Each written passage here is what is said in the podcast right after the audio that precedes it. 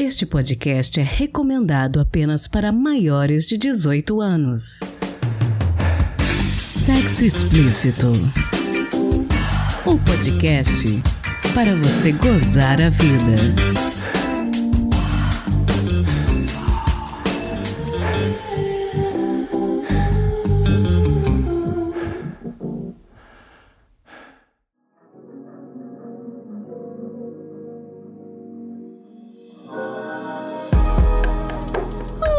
Namoradinhas, tudo bem com vocês? Aqui quem fala é Priscila Armani e este é o Sexo Explícito, podcast que acredita no poder do amor e do diálogo. No episódio de hoje eu vou conversar com o infectologista Rico Vasconcelos e ele vai explicar pra gente uma frase que eu tenho visto cada vez mais em diversas redes sociais indetectável igual a intransmissível. Afinal, o que significa isso? E também vamos conversar um pouquinho sobre infecções sexualmente transmissíveis e sobreviver com o HIV. E se por acaso você teve uma relação sexual desprotegida e não sabe o que fazer, eu também te recomendo muito que você ouça esse episódio. Não é a primeira vez que a gente trata dessa temática. Em fevereiro de 2020, por causa do carnaval, eu conversei com a coordenadora da saúde sexual e atenção às ISTs, AIDS e hepatites virais da Secretaria de Saúde de Belo Horizonte, Cristiane Hernandes. Vou deixar o link para esse episódio também na descrição no nosso site.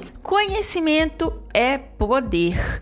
Nunca é demais ressaltar a importância de você fazer exames regularmente para saber o seu status sorológico. E lembrar que é pelo SUS que nós podemos fazer tudo gratuitamente. Proteja o SUS. Então, bora pro episódio?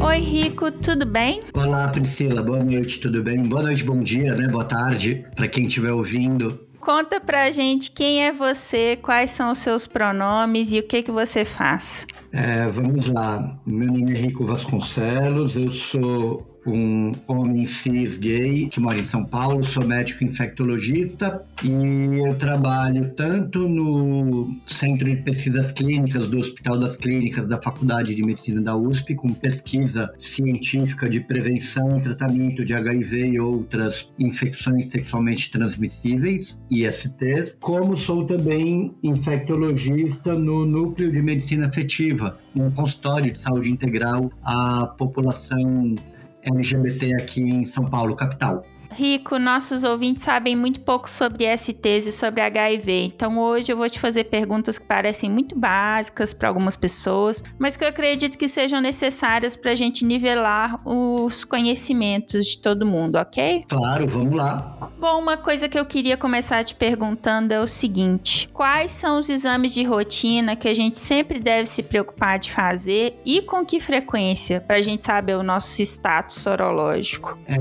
Priscila, isso isso depende muito, né, de quem é a pessoa que de quem estamos falando. Uma pessoa, por exemplo, que não tem vida sexual ativa, é uma pessoa que pode ficar bem tranquila em relação a rastreamento de ISTs. Já uma pessoa que tem uma vida sexual bastante ativa, que tem parcerias casuais ou ainda uma pessoa que tem, ainda que tem um relacionamento fixo, mas é um relacionamento aberto, então existem parcerias casuais além da parceria fixa.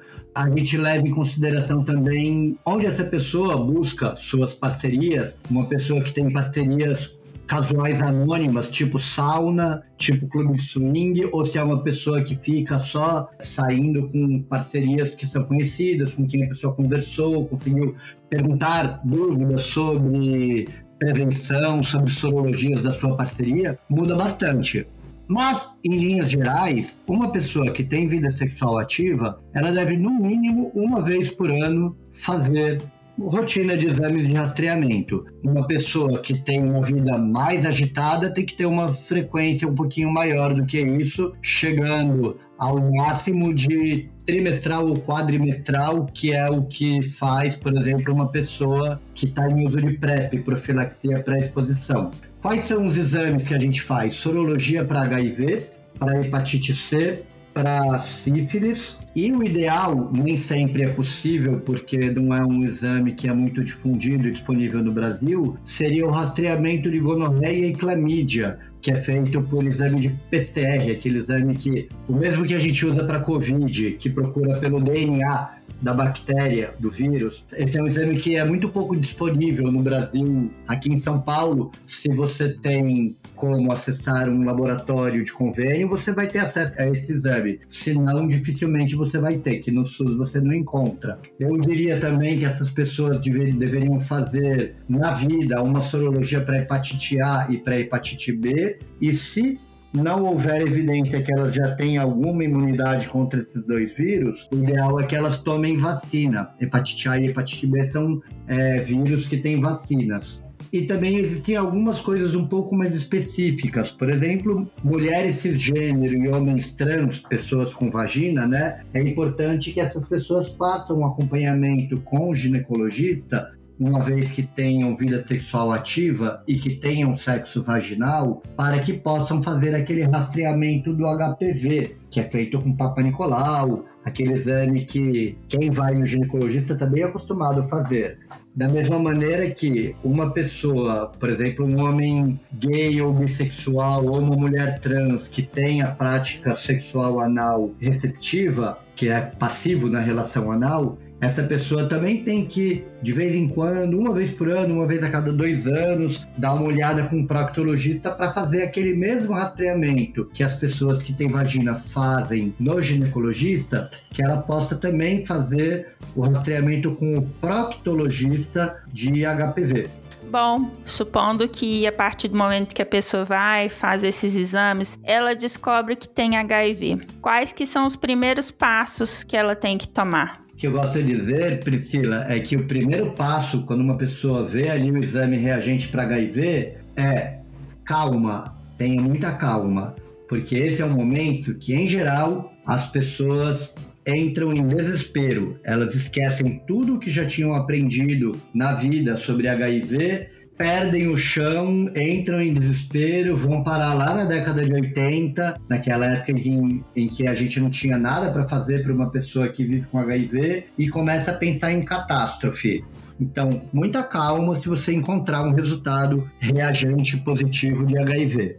Primeira coisa que você tem que fazer é procurar atendimento no serviço de saúde, que pode ser em algum centro especializado de HIV na sua cidade. Cada estado do Brasil tem uma distribuição desses serviços de atendimento. Tem lugar do Brasil que faz esse atendimento na unidade básica de saúde, tem lugar do Brasil que faz apenas em é, centros é, super especializados, vinculados a universidades. Descubra aí na sua localidade onde é que você pode buscar atendimento. Você pode buscar esse atendimento também é, em algum profissional de saúde do seu convênio, caso você tenha convênio, ou num profissional particular. Todos eles vão fazer exatamente a mesma coisa. Basicamente, o que a gente faz com uma pessoa que teve um exame positivo para HIV é confirmar que aquilo se trata realmente de uma infecção por HIV, porque um teste rápido, por exemplo, ou um autoteste, aquele exame que a pessoa compra na farmácia e faz sozinha na sua casa, ele pode ter um resultado falso positivo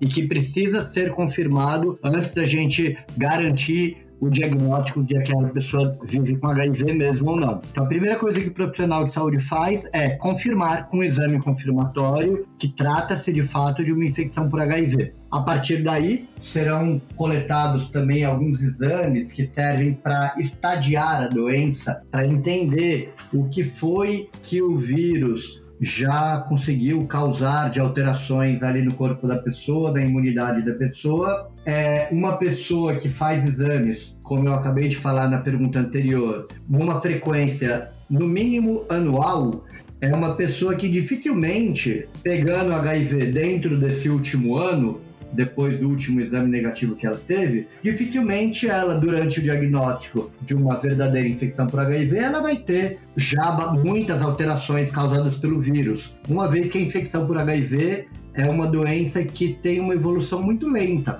de anos ou até mesmo mais de 10 anos, passando de uma década. Uma pessoa que faz exame todo ano, então, quando descobre que vive com HIV, ainda vai estar com tudo bem, com tudo, é, com os exames todos é, normais, sem alterações, pronto, portanto, para iniciar o tratamento antirretroviral, que a gente sabe hoje que é um tratamento bastante eficaz para controlar a infecção por HIV, atingindo rapidamente o controle do vírus e garantindo tanto que esse vírus não vai causar problemas para a saúde dessa pessoa que vive com HIV, como também garantir que essa pessoa que vive com HIV em tratamento não terá riscos de transmitir o seu vírus para as suas parcerias sexuais ao longo da sua vida. Então, em 2022, que é quando a gente está gravando isso, eu posso dizer que há motivos para a pessoa ter calma, se tiver ali um resultado positivo para HIV. E até mesmo, eu digo, Priscila, que uma pessoa que não fez o exame com uma frequência no mínimo anual, uma pessoa, por exemplo, que fez o seu último exame de HIV faz 15 anos e ela não sabe quando foi que ela se infectou com esse vírus e veio com o exame positivo, digamos que aconteceu do vírus já ter causado uma doença avançada no momento ali daquele diagnóstico. Ainda assim, uma vez que a pessoa começa a fazer o tratamento e o acompanhamento médico direitinho, ela recupera toda a saúde. Então, até mesmo em casos de diagnóstico tardio, em que a doença já está avançada, o tratamento é capaz de reverter toda essa gravidade e fazer a pessoa recuperar tanto a saúde quanto a qualidade de vida. Por isso que eu digo, tenha calma, porque temos muito o que fazer hoje. É verdade que no passado era uma catástrofe. Imagina uma, uma Covid que matava todo mundo que pegasse esse vírus. Era mais ou menos isso. Infecção por HIV ali no início da década de 80 até o meio da década de 90. Mas de lá para cá, é, a gente teve uma medicina que avançou bastante e hoje a gente tem um tratamento que é muito eficaz, que não tem efeitos colaterais e que é super fácil de tomar. Fantástico.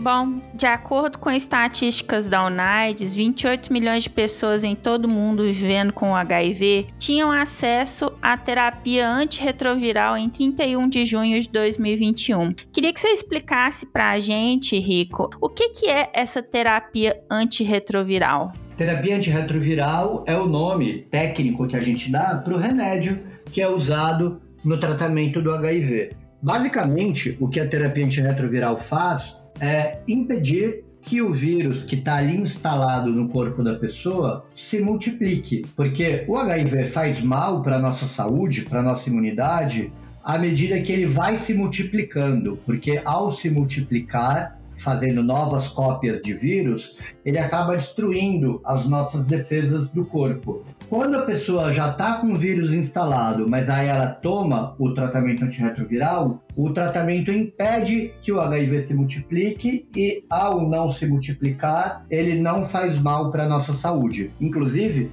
quando eu faço um exame que procura pelo vírus no sangue da pessoa, que é a carga viral, se a pessoa está tomando a terapia antirretroviral direitinho, esse exame vem como indetectável. O exame não consegue encontrar nenhum vírus no sangue da pessoa, porque o remédio consegue desaparecer com ele ali do sangue. Na verdade, o vírus está lá, mas ele está escondido do remédio e ele está numa quantidade tão pequenininha que o exame não é capaz de encontrá-lo. E por estar numa quantidade tão pequenininha, é que a gente pode dizer que essa pessoa nem mesmo tem riscos de transmitir o seu vírus para suas parcerias sexuais, ainda que não seja usado a camisinha é, nessas relações. Desde 2013, que a gente recomenda a terapia antirretroviral para todo mundo que vive com HIV antes de 2013, havia critérios, não era todo mundo que era tratado.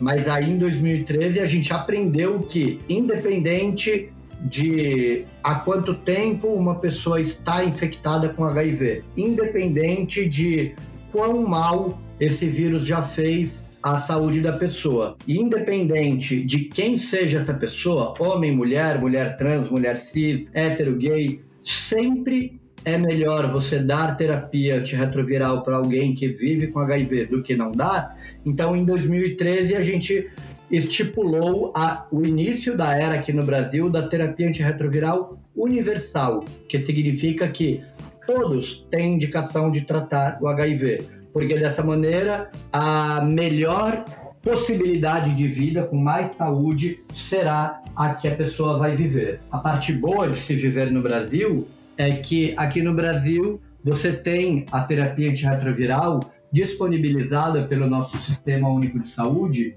de forma completamente gratuita. Em outros países do mundo, a pessoa teria que colocar ali nas continhas do orçamento da casa o preço que ela ia gastar com essa terapia antirretroviral. Aqui no Brasil não é assim. A pessoa, independente de onde ela esteja, em todo o território nacional, ela vai ter acesso à terapia antirretroviral gratuitamente. É interessante porque você acabou falando um, um, pouquinho a respeito de uma expressão que eu queria te perguntar, né? Que é o indetectável igual a intransmissível. Então é isso, né? A pessoa ela vai fazendo tratamento e ela chega nesse patamar, mas como que uma pessoa vivendo com HIV pode chegar ao patamar de ser intransmissível? Quanto tempo de tratamento? Como que é isso? Com os medicamentos que a gente usa na terapia antirretroviral atualmente aqui no Brasil, a gente consegue chegar a esse nível de carga viral indetectável de maneira muito rápida. Isso depende de qual era a quantidade de vírus que tinha no sangue da pessoa no momento do diagnóstico, no momento em que ela vai ali começar a tomar o remédio, né? Mas mesmo naquelas pessoas que têm uma carga viral muito, muito, muito alta, você começa a dar o remédio em um, dois meses você zera a carga viral e ao zerar a carga viral, mantendo ela é, indetectável com boa adesão ao tratamento, ou seja, mantendo a carga viral sempre zerada, você garante que essa pessoa deixa de transmitir o seu vírus para outras pessoas por via sexual. Tanto que a OMS, Organização Mundial da Saúde, gosta de chamar a terapia universal, é, terapia antirretroviral universal, que é dar tratamento para todas as pessoas que vivem com HIV no mundo, como tratamento como prevenção. É assim que a OMS chama, que fala que dar antirretroviral para todo mundo é bom não só para a pessoa que foi diagnosticada, mas é bom também para a comunidade onde ela vive, porque ao tratá-la você vai garantir que ela vai permanecer com saúde bem, com qualidade de vida e vai garantir que você vai ter menos novos casos de infecção registrados ali naquela localidade. Essa é uma perspectiva muito interessante. E o que, que a gente pode dizer, Rico, que é um relacionamento entre pessoas soro-discordantes? Essa é outra expressão que eu tenho visto muito em redes sociais. É, essa, esse termo é, relacionamento soro-discordante ou soro-diferente, que também é bastante utilizado, é um termo que se utiliza para aqueles casais ou trisais ou quadrisais ou quantos forem, em que existe uma pessoa que vive com HIV e uma pessoa que não vive com HIV tendo ali um relacionamento. Podem ser um homem e uma mulher, pode ser dois homens, pode ser duas mulheres, qualquer relacionamento que tenha pelo menos uma pessoa que vive com HIV e uma pessoa que não vive, a gente chama de relacionamento soro discordante ou soro diferente. No passado, esse era um, um binômio, um, um, um grupo de pessoas que era de muito interesse para a medicina, porque antes da gente começar a tratar as pessoas que viviam com HIV e conseguir zerar a carga viral delas, deixá-las indetectáveis, o parceiro ou a parceira soro negativa de um casal soro diferente era uma pessoa que estava sob extremo risco de se infectar com HIV, né? E eles eram, a pessoa negativa de um casal soro diferente, um dos focos da prevenção de uma série de é, campanhas aqui no Brasil e no resto do mundo. A partir do momento em que a gente consegue atingir essa carga viral indetectável e garantir que a pessoa que vive com HIV em tratamento não tem mais risco de transmitir o seu vírus, a parceria soronegativa dessa pessoa que vive com HIV se torna uma pessoa privilegiada, porque ela está é, num contexto de extrema segurança é, na prevenção do HIV. Mas é importante lembrar daquilo que eu falei no comecinho, que nem sempre a parceria que vive com HIV de uma pessoa é a sua única parceria sexual. Então existem situações que, é, apesar desse casal soro diferente ter uma pessoa que vive com HIV que está indetectável, a pessoa negativa, por ter outras parcerias além da pessoa que vive com HIV, ela merece é, uma atenção especial quanto à prevenção. Por exemplo, tendo a indicação de utilizar outros métodos de prevenção. Não que o indetectável vai passar HIV para essa pessoa, mas as suas outras parcerias podem fazer isso. Um outro debate que tem tomado as redes sociais é que às vezes a gente vê o pessoal falando assim: ah, basta usar a PrEP, a camisinha não é sempre necessária. Qual é a sua opinião sobre isso? Vamos lá, eu prefiro dar um passinho atrás para explicar o que é PrEP para as pessoas que estão nos ouvindo. Ótimo. PrEP, profilaxia pré-exposição, da sigla do inglês, por isso que as letrinhas não batem, profilaxia pré-exposição seria PPRE, né? Mas aí a gente importou a sigla do inglês, Pre-Exposure Prophylaxis, PrEP, é um método de prevenção moderninho, que é da última década, e foi o último método de prevenção do HIV que se tornou disponível aqui no Brasil e no mundo. Ele consiste no uso de forma continuada de antirretrovirais por pessoas que não vivem com HIV, mas que passam por situações de vulnerabilidade a essa infecção. Isso mesmo, eu dou remédio anti-HIV para quem não tem HIV para que ela não pegue HIV. A PrEP tem se mostrado extremamente eficaz na prevenção do HIV entre as pessoas que tomam ela corretamente e ela tem se mostrado extremamente segura. Ela tem pouquíssimos efeitos colaterais, é muito, muito bem tolerada pelas pessoas que escolhem tomar ela e entrou aí na, no cardápio da prevenção do Brasil e do mundo como uma estratégia adicional de prevenção. Quando a gente fala de prevenção do HIV, todo mundo lembra automaticamente da camisinha, não é verdade? Eu acho que se eu for parar na porta do metrô e fazer, se eu fizer uma entrevista com mil pessoas, fale um método de prevenção do HIV, eu vou obter mil respostas. Camisinha. Todo mundo sabe que a camisinha é uma importante forma de prevenção do HIV, mas as pessoas esquecem que a camisinha tem um problema muito grande. Ela só funciona se a pessoa usar e se ela usar de forma correta e constante.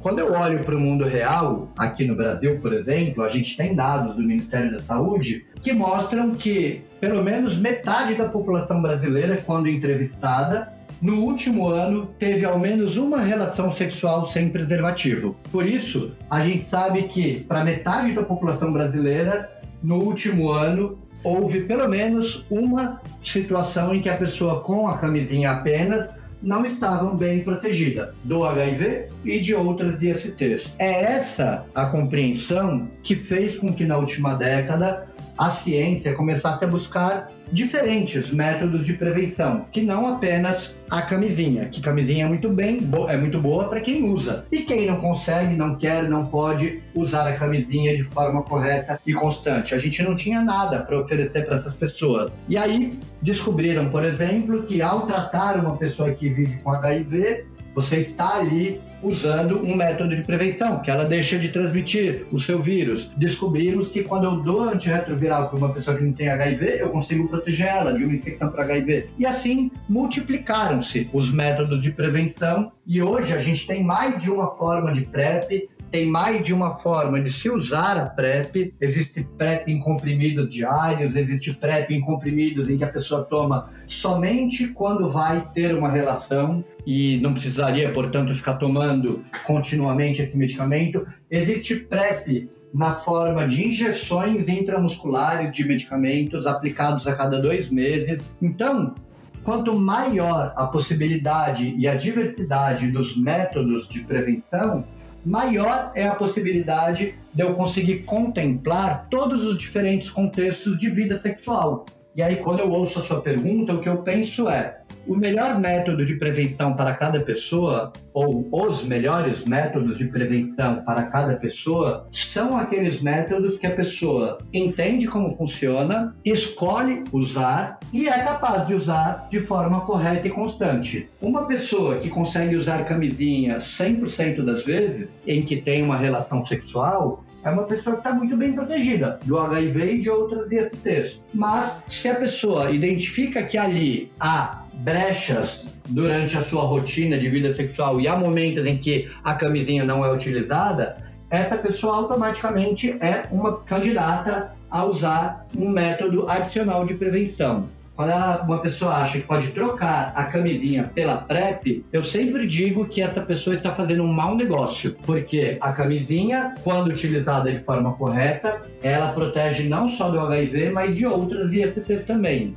Já a PrEP, quando utilizada de forma correta, ela protege muito bem a pessoa do HIV e não de outras ISTs. Mas, em geral, quem vai atrás de PrEP quem busca o ambulatório de PrEP, quem busca um médico é, com interesse de iniciar PrEP, já é uma pessoa que não está usando a camisinha direito. Eu nunca vi uma pessoa que chegasse com vontade de tomar PrEP, interessada em iniciar PrEP, dizendo: Eu quero parar de usar camisinha e começar a usar PrEP. Isso não existe. A pessoa que busca PrEP é a pessoa que já não está usando a camisinha de forma correta e constante. E aí a gente tem que botar o pezinho na realidade e lembrar que pessoas que não usam camisinha de forma correta sempre existiram e sempre vão existir. Essas pessoas não surgem quando surge a PrEP. Ao contrário, quando surge a PrEP, essas pessoas finalmente têm uma alternativa para que, no seu contexto de vida sexual, elas se mantenham livres de uma infecção por HIV. E o resultado da implementação da PrEP numa localidade é muito interessante. As pessoas que vêm com esse discurso que você trouxe na pergunta são as pessoas que acham que se a gente começar a dar PrEP numa cidade, por exemplo, os casos das outras ISTs vão explodir, vão aumentar muito. E não é isso que a gente vê quando uma pessoa quando numa localidade começa a implementar a PrEP. Aliás, o que a gente vê é o contrário que as ISTs começam a diminuir. Sabe por quê? Porque a gente pega uma pessoa que é vulnerável a ISTs, porque não usa o preservativo de forma consistente, e a gente coloca ela naquela rotina de rastreamento de ISTs que eu falei na primeira pergunta. Uma pessoa que está tomando PrEP, ela de 4 em 4 meses ela faz os exames de ISTs. Ao encontrar algum exame de, dessa ISTs positivo, a gente rapidamente trata ela cura ela e quebra aquela cadeia de transmissão, porque as ISTs, tirando o HIV, são todas curáveis. E se eu trato e curo, essa pessoa deixa de transmitir para frente. Eu quebro a cadeia e faço com que os novos casos das outras ISTs até caiam com o tempo. E com HIV, o que, que acontece depois de eu implementar PrEP numa localidade? A incidência de HIV despenca. Um exemplo real disso é aqui a cidade de São Paulo a gente começou a distribuir PrEP gratuitamente pelo SUS no início de 2018. Entre 2018, início de 2018 e o final de 2020, três anos, por exemplo, é, o que aconteceu com a incidência de HIV aqui no município de São Paulo foi cair em 36%. E a curva de novos casos de infecção por HIV desde a década de 80 no município de São Paulo só aumentava. E quando a gente começa em 2018 a dar PrEP, ela começa a cair e cai em um terço, em 36%. Aí eu te pergunto, o que, que aconteceu em 2018? As pessoas acordaram e resolveram que iam começar a usar a camisinha? De forma consistente? Não. Em 2018, aquelas pessoas que tinham problemas para usar a camisinha encontraram, enfim, uma alternativa que as mantinha protegidas do HIV. Então, a PrEP não protege das outras ISTs, mas é a melhor oportunidade que a gente já teve até hoje na história da humanidade para colocar pessoas vulneráveis a ISTs numa rotina de rastreamento e tratamento delas quando alguma viesse positiva. Nossa, isso é uma conquista fantástica. Eu não fazia ideia desse dado. Isso é muito bacana. Lá no Reino Unido, por exemplo, esse número, a incidência de HIV, já caiu. Eles começaram um pouquinho antes da gente, né? Eles começaram em 2015 a usar PrEP. A incidência de HIV no Reino Unido já caiu em 74%, 74%. Aqui caiu 36%.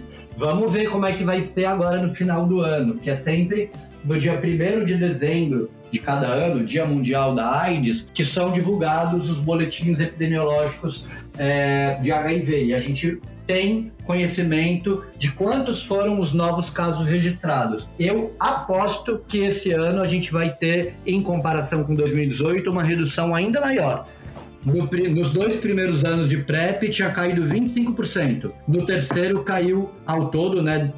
Ao, ao longo dos três anos, caiu 36%. Não me surpreenderia se agora, com quatro anos, ao final de 2022, a gente tivesse uma redução de 50% na incidência de HIV. Isso é inédito. É inédito. Isso é histórico. E a gente já tem expectativa de, até 2030, de repente, atingir o zero novos casos de infecção por HIV. Mas é só uma expectativa. Por quê? Porque a gente percebe nitidamente que está muito beneficiado pelo uso da PrEP as pessoas que acessam a PrEP, que têm acesso à PrEP. E não é todo mundo no Brasil, nem mesmo em São Paulo, que tem acesso a esse método de prevenção uma pessoa que não tenha plano de saúde, que não tenha um posto de saúde perto da sua casa, uma pessoa que não tenha iniciativa, que não tenha acesso à informação, que não tem coragem de ir até o serviço falar eu preciso tomar PrEP, é uma pessoa que está ficando de fora. Existe também o recorte de periferia, que quanto mais perto da região central de São Paulo, mais opções de serviços que fazem um atendimento de PrEP a pessoa vai ter. Se ela mora no extremo leste, ela vai ter menos opção. Se a pessoa tem um trabalho que ocupa ela de todo dia de 7 da manhã até as 7 da noite, ela não consegue tomar é, PrEP, porque ela não pode sair do trabalho para ir a uma consulta de PrEP, né? Mas a gente está tentando desenvolver formas de ampliar o acesso nessas lacunas que estão ficando de acesso. A Prefeitura de São Paulo está fazendo, por exemplo, uma coisa super bacana que eles chamaram de CTA da cidade. CTA é Centro de Testagem e Aconselhamento. E São Paulo tem dezenas de CTAs distribuídos nos bairros e a Prefeitura criou no ano passado esse CTA da cidade, que chama da cidade porque ele não fica num lugar fixo ele é um ônibusinho que anda pela cidade e ele varia o horário de atendimento, varia o local de atendimento, vai de domingo, vai de, no fim do dia, vai lá no extremo da cidade onde não tem um posto de saúde e dessa maneira eles estão conseguindo colocar muita gente que não tinha acesso anteriormente à PrEP nessa rotina de segmento. Então, estamos procurando maneiras né, de fazer com que de fato aquela expectativa do zero novos casos de HIV um dia se torne realidade. Nossa, isso seria maravilhoso. Bom, uma outra preocupação que eu acho que muitas pessoas têm é o seguinte: às vezes a pessoa ela tem o costume de usar camisinha nas relações sexuais dela, mas aí acaba acontecendo uma relação desprotegida. Quais as providências nesse caso que a pessoa deve tomar logo depois dessa relação sexual desprotegida? Sempre que a gente tem uma exposição não planejada, por exemplo, eu estava bêbado e acabei transando sem camisinha. Ou até tentei usar a camisinha, mas a camisinha estourou. Ou nem estava planejando que eu ia transar naquele dia e acabei que transei. Quando uma pessoa tem uma exposição não planejada, a gente tem que avaliar algumas coisas para saber o que fazer. Primeira delas, quem é essa parceria com quem eu tive essa relação? É alguém que eu conheço? É alguém que eu consigo é, conversar minimamente sobre prevenção? Do tipo, oh, é, a gente transou sem camisinha, né? E eu tô preocupado agora. Aí a pessoa responde: Não, fica tranquilo, Rico, porque eu tomo PrEP. Ou, fica tranquilo, Rico, eu vivo com HIV, mas eu tomo remédio e estou com a minha carga viral indetectável. Aí eu penso: Ufa, que bom. Então, eu não preciso me preocupar, porque uma pessoa que está tomando PrEP direitinho ou uma pessoa que vive com HIV que está com carga viral indetectável são duas pessoas que não têm como me transmitir HIV. Já, se é uma parceria casual, anônima, que eu não sei o nome, não tem como entrar em contato, não tem contato, não tem nada. Aí já começa a ser uma situação que aumenta a minha vulnerabilidade, né? Segunda coisa que a gente tem que avaliar: que tipo de exposição eu tive ali? Existem inúmeras formas de interação sexual, algumas delas com maior risco de transmissão de HIV, em outras com menor. Sexo oral, por exemplo, é a que tem um risco bem pequenininho, se não insignificante, de transmissão do HIV. Sexo vaginal tem um risco um pouco maior. Sexo anal é aquele que maior risco tem de transmissão. Mas eu acho que cabe aqui um parênteses para o sexo oral, que tem um risco bem pequenininho, se não insignificante, de transmissão do HIV. Mas para outras ISTs, sobretudo aquelas bacterianas como sífilis, gonorreia, clamídia, o sexo oral transmite com muita eficácia e a gente não pode esquecer disso. Fecha parênteses. Então, o que, que eu tive ali na minha relação? Ah, teve penetração é, sem camisinha em algum momento? Opa, então aumenta a chance de transmissão do HIV. E por fim, quanto tempo faz que essa exposição aconteceu? Se já faz cinco dias, não adianta mais eu fazer nada além de observar se aparecem alguns sintomas e fazer os exames na minha rotina a partir de um mês, que é o tempo que demora para os exames positivarem aquele período que a gente chama de janela imunológica. Mas, se a exposição à relação sexual foi a menos de três dias, eu tenho ainda uma alternativa de prevenção contra o HIV, que é aquela que a gente chama de PEP, profilaxia pós-exposição da sigla do inglês também.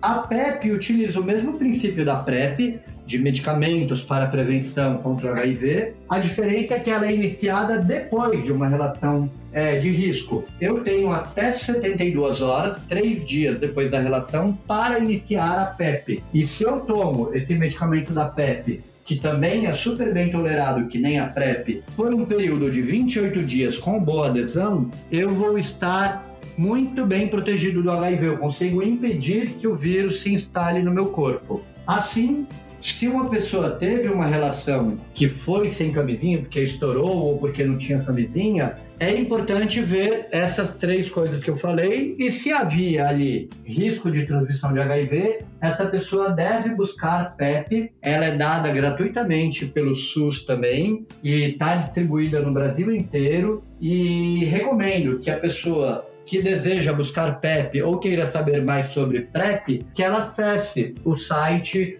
do Ministério da Saúde, do Departamento de HIV, que é o www.aids.gov.br. Esse é o, o central, né? E você pode botar um barra PrEP ou barra PEP para cada um desses capítulos específicos. Eu até ia te perguntar se tem mais fontes de informações para os ouvintes que queiram saber mais sobre STs e HIV em geral. Além do, desse site que você citou, tem mais algumas fontes que seriam bacanas?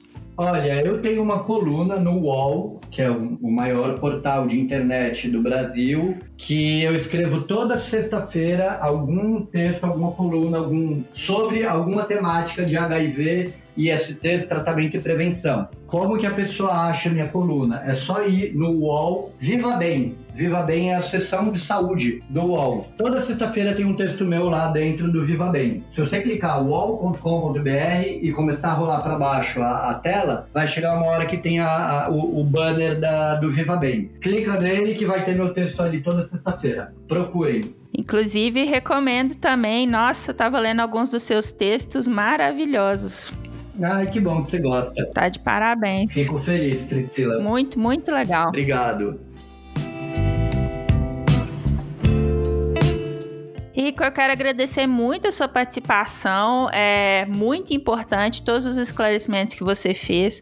Uma entrevista muito esclarecedora. É, agradeço muito você compartilhar o seu conhecimento. E eu queria te pedir para você contar para a gente quais são as suas redes sociais, onde a gente acha você no Instagram ou em outras redes, se a pessoa quiser continuar esse bate-papo.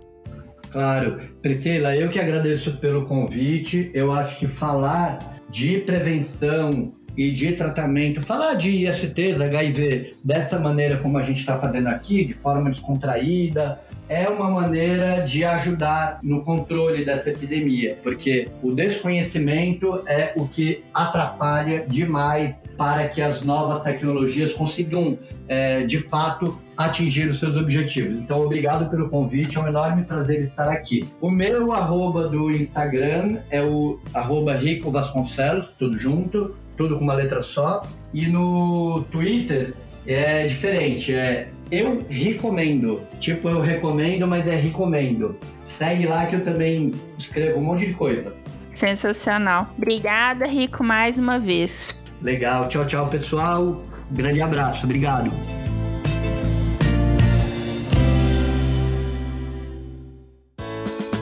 Se toca.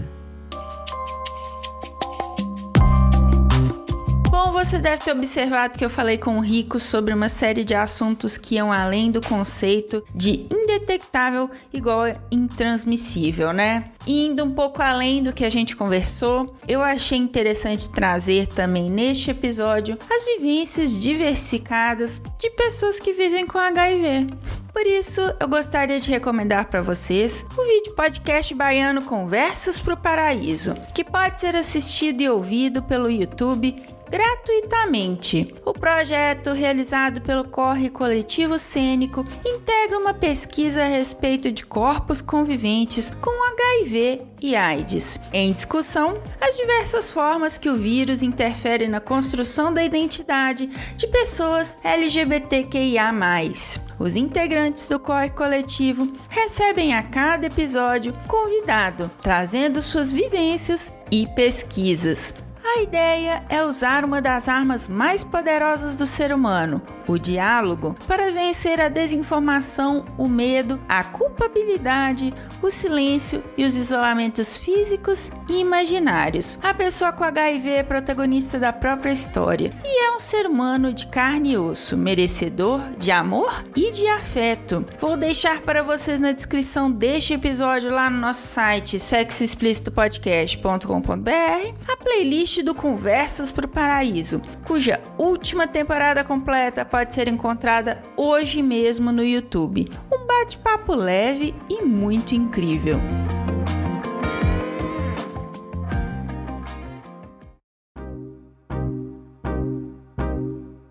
Este foi mais um episódio do podcast Sexo Explícito. Foi bom para você? Lembrando que todas as informações sobre estes e os demais episódios estão em sexoexplicitopodcast.com.br. Nosso site é o melhor lugar para você ouvir o nosso podcast. Pedimos a você que, se possível, não ouça o Sexo Explícito pelo aplicativo Verdinho. Dê preferência por nos ouvir pela Orelo, onde cada play vale dinheiro. Este programa programa foi editado pela Voz Ativa Produções, produtora de audiovisual independente de protagonismo preto, feminino e LGBTQIA+. Conheça mais no Instagram, arroba Voz Ativa Prod. Quer ser meu contribuinte? Você tem duas opções pelo nosso Apoia-se, em apoia.se barra Podcast e pelo Pix do podcast, que é também o nosso e-mail de contato, sexoexplicitopodcast.gmail.com. Este episódio não seria possível sem os meus contribuintes do mês de junho. André Santos, Beatriz Fuji, Drica Banelas, Edgar Egawa, Leonardo Barbosa, Magno Leno e Rogério Oliveira. Obrigada demais por apoiarem Mulheres Podcasters. Estamos no Instagram, no arroba Podcast. E além da Aurelo, você também pode me ouvir em qualquer agregador de podcast de sua preferência. Além do Deezer, iTunes, Google Podcast e também no YouTube. E aí, o que, que você está esperando? Bora gozar a vida? Beijo!